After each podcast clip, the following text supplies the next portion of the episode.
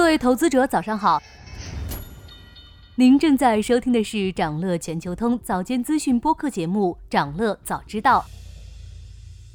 今天和大家聊聊苹果新公布的季报和消费电子产业链的新动向。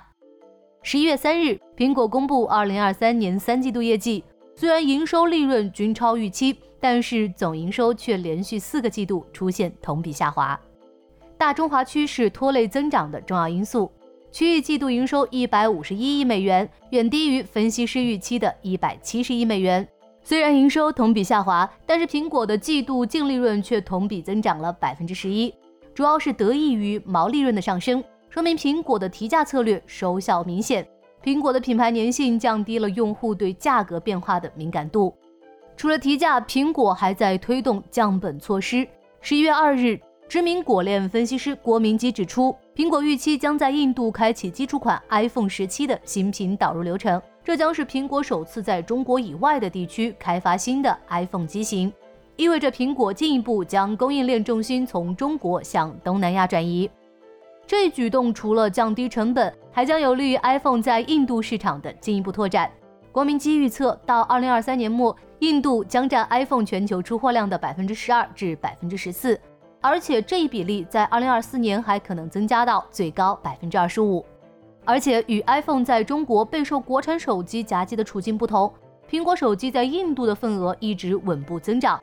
今年二季度，印度首次超过法国和德国，成为 iPhone 的第五大市场，同比增长百分之五十。在苹果积极转向东南亚市场的同时，国内的消费电子市场迎来触底反弹。换机周期的临近，叠加双十一购物等因素，为小米、华为等国产品牌带来销量利好。越来越多的迹象表明，国内智能手机市场正迎来复苏时刻。港股手机产业链概念股近段时间也集体走强，小米自十月初以来股价上涨近百分之三十。此前，小米新发布的小米十四系列手机开售后需求火爆，发售首日打破近一年所有国产手机首销全天销量及销售额记录。早先发布的华为 Mate 六零系列，作为华为重回高端五 G 市场的首秀，至今仍在热销，部分机型一机难求。据悉，华为明年的智能手机出货量目标已调高至一亿部，较此前多家市场研究机构的预测高出了百分之四十。机构研报显示，今年九月国内智能手机产量环比增加百分之二十五点八六，增幅高于往年同期水准。终端需求的复苏也带动产业链上游的景气度回升。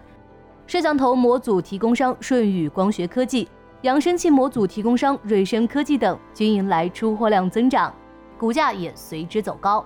综合来看，苹果的产业链转移将有利于 iPhone 的降本以及在东南亚市场的拓展。国产手机厂商在高端市场对苹果的威胁日益加强，国内消费电子行业正面临复苏，苹果现在急需在 iPhone 之外拓展新的增长点。想了解更多新鲜资讯，与牛人探讨投资干货，现在就点击节目 Show Notes 中的链接，进入掌乐全球通 App。以上就是今天掌乐全球通掌乐早知道的全部内容。期待为你带来醒目的一天，祝您在投资中有所斩获。我们明早再见。